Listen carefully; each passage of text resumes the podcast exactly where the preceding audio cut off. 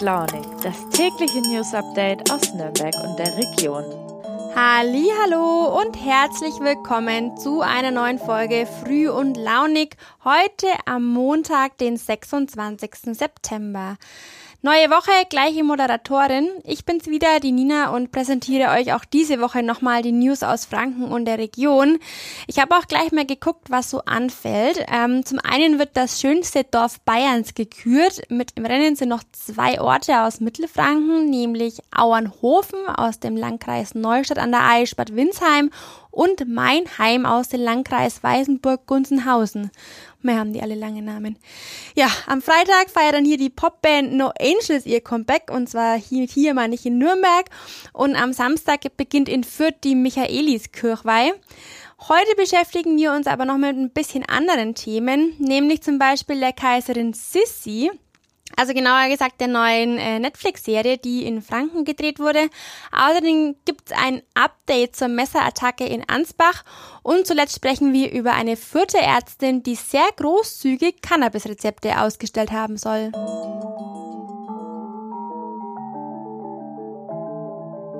Mit großen Schritten nähern wir uns dem Winter und die Weihnachtszeit ist ja auch so ein bisschen Serienzeit, also generell so diese etwas trübere Jahreszeit. Ja, früher hat man ja da eher Fernsehen geschaut. Ähm, Gerade um Weihnachten kommen ja immer sehr viele Klassiker. Äh, das ist wahrscheinlich immer noch so. Ich muss ehrlicherweise sagen, ich weiß es nicht, denn ich habe kein Fernsehen mehr. Aber einer dieser Klassiker, der ist mir von früher noch äh, ganz bewusst und zwar ist es Sissy. Ähm, und ihre Geschichte wurde jetzt auch als Serie verfilmt und zwar von Netflix. Und gedreht wurde das Ganze hier in der Region. Meine Volo-Kollegin Elena weiß, wo genau. Sag mal, Alina, äh, warum drehen die eigentlich eine Serie über eine österreichische Kaiserin hier in Franken? Warum spielt das denn nicht in Wien? Hallo, liebe Nina. Ja, ich weiß jetzt natürlich nicht so ganz genau, was sich die Produktionsfirma bei der Auswahl der Drehorte wirklich gedacht hat. Aber es ist ja so, Sissy ist eine Geschichte, wo sehr viele Schlösser eine Rolle spielen, sehr viele Parks. Und in Bayern gibt es einfach eine sehr, sehr hohe Schlösserdichte. Das heißt, es sind einfach sehr viele Schlösser in sehr geringem Abstand und vor allem eben in Nordbayern, also bei uns in Franken. Und ich gehe davon aus, dass das Filmteam sich dann einfach gedacht hat, naja, da haben wir dann wenige weite Wege, es ist alles recht nah beieinander. Dann drehen wir Sissi eben nicht in Wien, sondern in Franken. Wurden denn auch Szenen hier in der Metropolregion gedreht? Das habe ich ja eigentlich gerade schon ein bisschen verraten. Also eigentlich wurden fast ausschließlich alle Szenen in Franken gedreht. Also bis auf die Studioszenen, die wurden in Babelsberg in den Filmstudios gedreht. Alles andere war wirklich in Mittelfranken, Ober- und Unterfranken. Also zum Beispiel Bayreuth war ein wichtiger Drehort in der Eremitage und im Neuen Schloss. Äh, hier bei Stein, bei Nürnberg, im Faber-Castell-Schloss wurde gedreht. In Bamberg, in äh, Schloss Weißenstein bei Pommersfelden, also wirklich zahlreiche bekannte Orte hier in der Gegend. Es wird ja gemunkelt, dass eine ganz besondere Szene in der letzten Ecke Mittelfrankens in Dinkelsbühl gedreht wurde. Erzähl mal. Ja, genau. Dinkelsbühl war auch ein Drehort. Und es wird vermutet, dass dort im Münster, also in der großen gotischen Kirche, die Hochzeitsszene von Sissi und Franz gedreht wurde. Ganz Bestätigt ist das allerdings nicht. Also die Produktionsfirma hält sich da ein bisschen bedeckt. Sie sagen, dass es sein könnte, aber Szenen wurden auch an mehreren Orten gedreht und also die bestätigt das Ganze nicht, aber sowohl die Stadt Dinkelsbühl vermutet, dass eben die Hochzeitsszene im Münster entstanden ist. Und was ich finde, der eindeutigste Beleg sind die Fotos der Dreharbeiten. Die habe ich nämlich von Netflix bekommen und da ist eindeutig die Schauspielerin von Sissy zu sehen, wie sie im weißen Hochzeitskleid den Gang zwischen den Kirchenbänken entlang schreitet.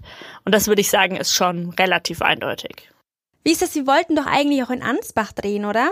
Ja, das mit Ansbach war so eine Sache. Also man hat auch dort vergangenes Jahr im Mai dazu aufgerufen, dass die Bevölkerung sich für Komparsenrollen bewerben kann. Also das wurde eigentlich in jedem größeren Drehort gemacht, dass die Menschen sich für Statistenrollen bewerben konnten.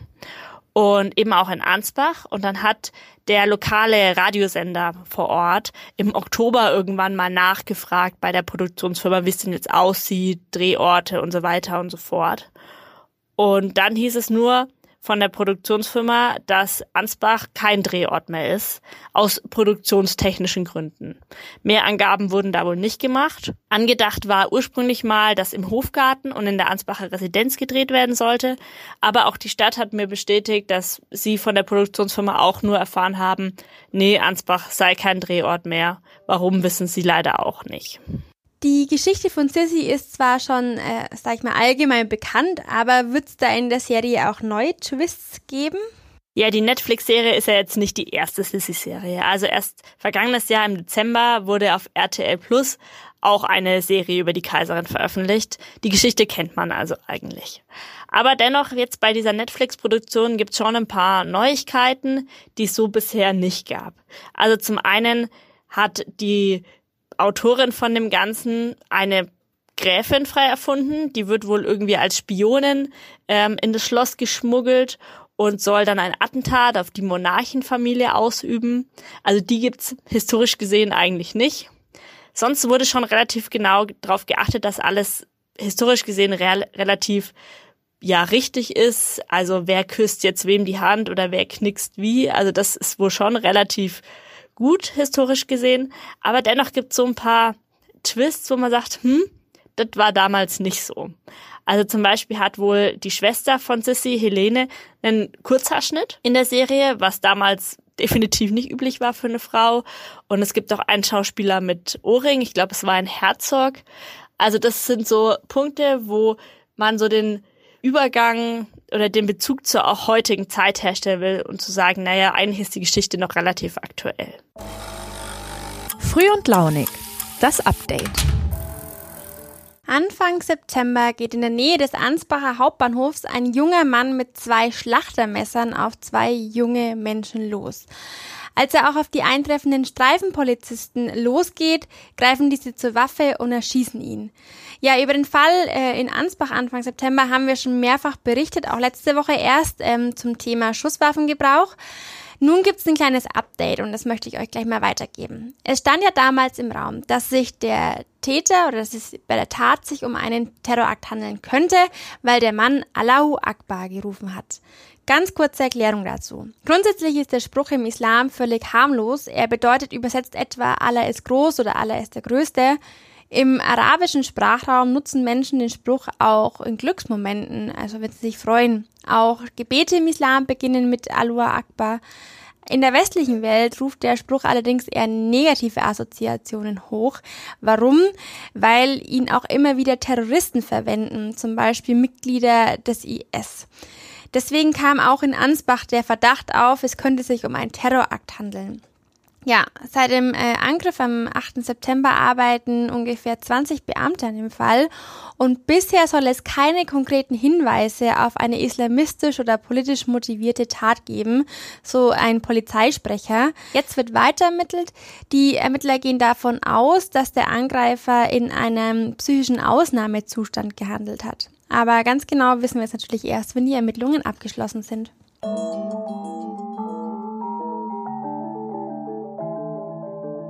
Ich habe heute mal wieder einen Gerichtsfall aus der Region mitgebracht, der für Aufsehen gesorgt hat.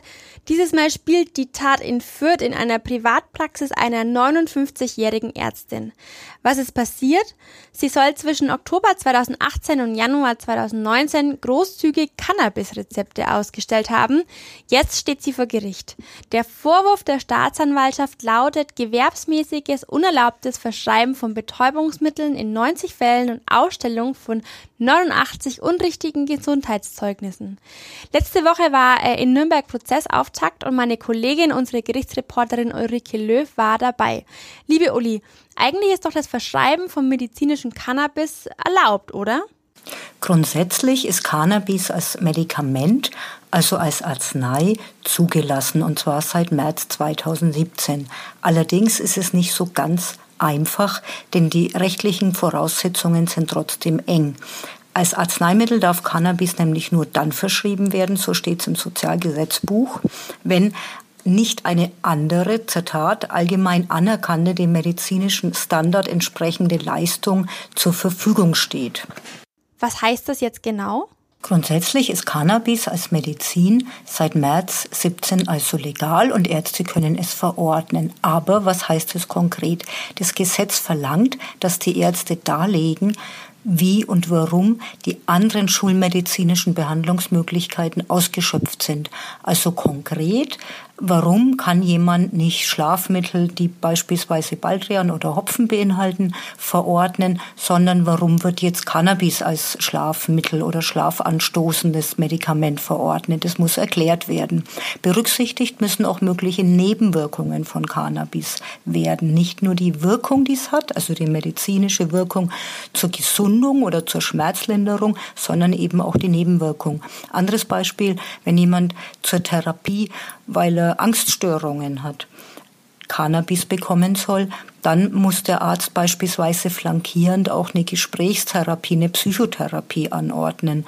Also einfach nur sagen, hier hast du 300 Gramm Cannabisblüten, geh eine Runde kiffen, dann geht's dir schon besser, ist natürlich zu dünn. Und was hat die vierte Ärztin, die jetzt auf der Anklagebank sitzt, falsch gemacht? Die Ärztin aus Fürth, die sich derzeit vor dem Landgericht verantworten muss, hat eine Privatpraxis betrieben. Sie ist 59 Jahre alt und der Vorwurf ist, sie hat eben keine alternativen Behandlungsmöglichkeiten aufgezeigt und hat auch kein Gesamtkonzept angeblich gehabt, wenn die Vorwürfe der Staatsanwaltschaft zutreffen. Sie hat keine Schmerztagebücher der Patienten überwacht und sie hat auch die Therapie mit den Cannabisblüten nicht überprüft, sondern ein Zeuge hat bereits ausgesagt, der schilderte 27-jähriger Mann, der schilderte, dass er schon seit seiner Jugend an ADHS leidet. Ganz früher hat er Ritalin genommen, das habe er nicht so gut vertragen, hat er berichtet. Zum Beispiel hat er Zuckungen gehabt in der Wirbelsäule und hat es dann selber abgesetzt. Als er von der Medizinerin aus Fürth äh, gehört hatte, hat er dort einen Termin vereinbart, ist dorthin spaziert und dann sei auch alles ruckzuck gegangen. Die Ärztin hat ihm angeblich zwei bis drei Gramm jeden Tag für jeden Tag empfohlen und ihm auch ziemlich unkompliziert, angeblich, so hat er das dargestellt, Cannabisblüten verordnet. Als er dann Folgerezepte wollte, hat ein Anruf genügt und er hat es immer wieder bekommen.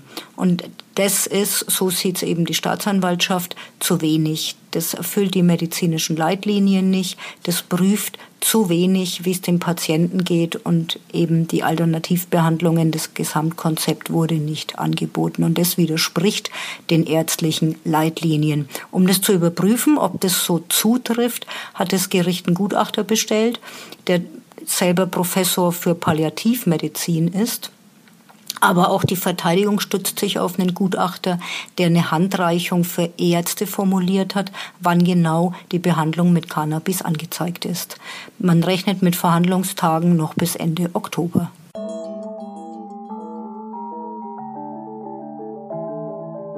Am Schluss noch einen kleinen Hinweis von mir. Anfang des Monats hat ja die Karpfenzeit begonnen. Ich bin jetzt ja nicht der Riesenfan, aber ab und an esse ich doch gern mal einen, vor allem weil es einfach ein heimischer Fisch ist. Und unsere Nordbayern-Redaktion hat sich da mal Gedanken drüber gemacht und zusammengetragen, wo man denn am besten Karpfen essen kann in der Gegend. Das sind einige Lokale aus dem Eichgrund mit dabei, also der größten Karpfenregion, sage ich mal, und bei uns hier in Franken, aber auch andere. Also klickt euch da gerne mal durch. Den Link findet ihr wie immer in den Show Notes. Und bevor ich mich verabschiede, gibt es noch eine kleine Ankündigung für morgen. Es äh, wird nämlich eine Spezialfolge geben und zwar mit dem Themenschwerpunkt Ukraine. Also könnt ihr schon mal gespannt sein, schaltet gern wieder ein und ähm, ja, wir hören uns morgen. Tschüssi!